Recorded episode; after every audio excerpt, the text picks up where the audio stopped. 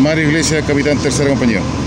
Bueno, sí, en realidad fue bastante extraño lo ocurrió aquí en Errázuriz, a la salida del terminal eh, rural, eh, donde un vehículo a la conductora se le descontroló, se fue contra eh, los estacionamientos de la tienda Fruna, donde involucró a cuatro vehículos más.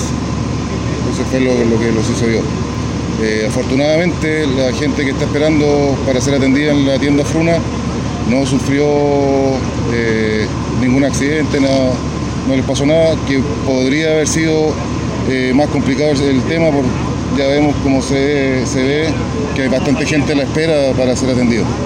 Eh, nosotros tenemos aislado el momento porque, claro, el poste fue derribado por el vehículo y está energizado los cables, así es que estamos a la espera del personal de SAESA. La conductora se encontraba bien, dijo, no quiso ser atendida por el personal eh, de bomberos ni tampoco el personal SAMU, así es que no, no tendríamos ningún lesionado.